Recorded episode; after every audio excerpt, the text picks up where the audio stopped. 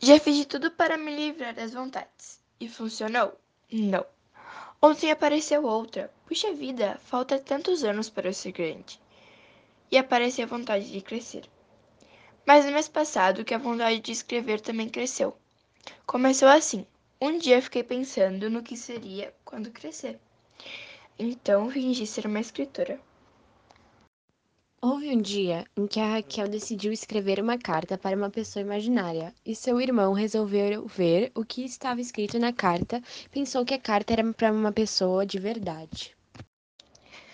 Eu comecei a escrever cartas para o André.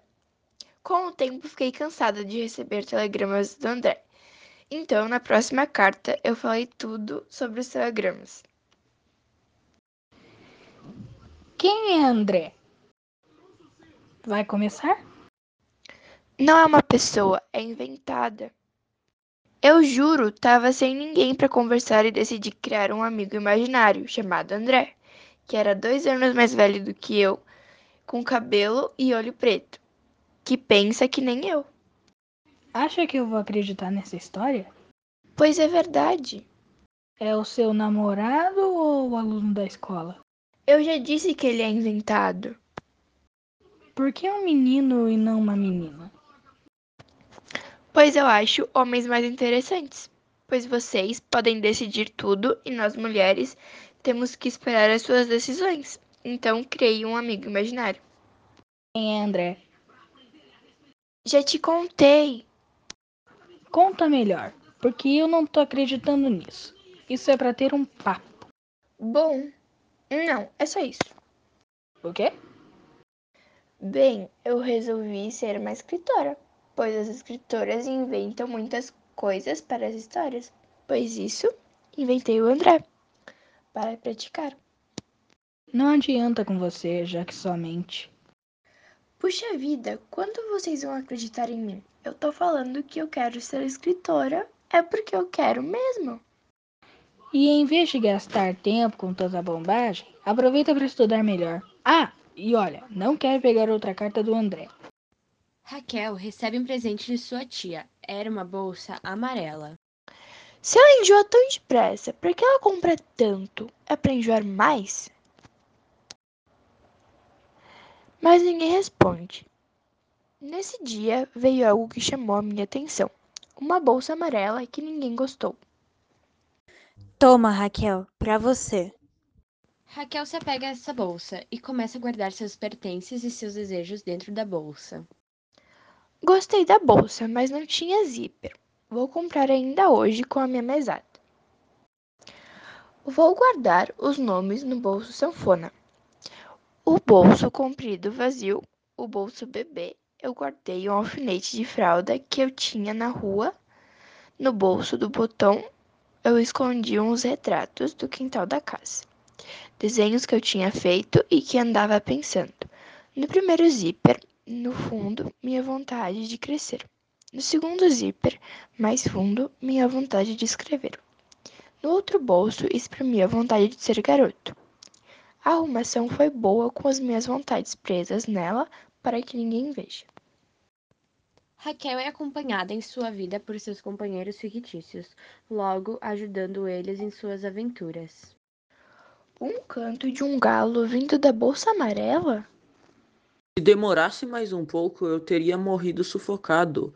Pedi para o fecho ficar um pouco aberto, mas ele dormiu e se fechou. Você se parece com um galo que eu conheço.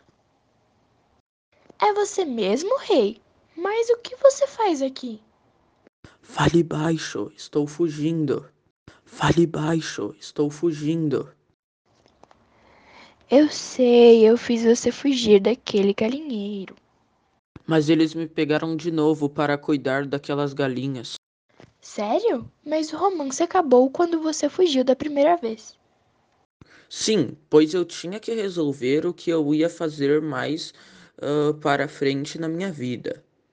Eu pensei muito mesmo para lutar pela minha ideia. Mesmo? E qual sua ideia? Ainda não sei qual, pois tinha que me esconder depois de fugir. Mas você não pode se esconder na bolsa, ela vai ficar pesada. Nem por um pouquinho? Não vai dar. Tá, mas se eles me pegarem de novo, vou estar frito. Deve haver outros lugares. Não tem. Na sua bolsa eu consigo pensar com calma. Eu posso ser pega. Tem razão, então vou embora. Pare, entra aqui. Oba, mas preciso de outro nome. Por quê? Não gosto muito. Tá bom, pode pegar um nome da bolsa. Peguei Afonso. Olha lá, o terrível, o filho da galinha gorda do galinheiro, lembra? Sei, o nome dele é terrível. Porque ele é brigão. Ah, tá.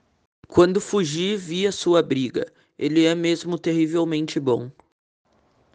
Mas ele não ficava no galinheiro. Não, ele tinha ido lutar, já que escolheram que ele seria um lutador.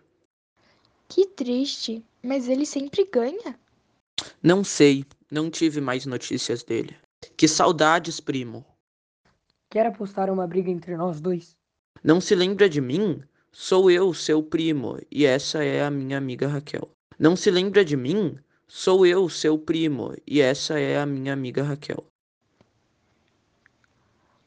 Oh, oi? Vou brigar com aquele galo e vencer. Mas ele é enorme e mais forte do que você. Não vá. Vou e você não vai me deter. Temos que fazer algo, Raquel. Concordo, mas o quê?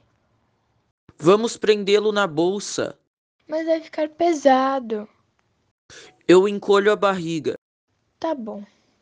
Ei, terrível, tem alguém que quer brigar com você aqui dentro. Estou indo. Mandei ele pra cá. Ele quer lutar aqui dentro da bolsa. Vai ser apertado. Não vai, ela é espaçosa. Ele está esperando naquele bolso que tem um zíper para abrir. Tá bom, obrigado.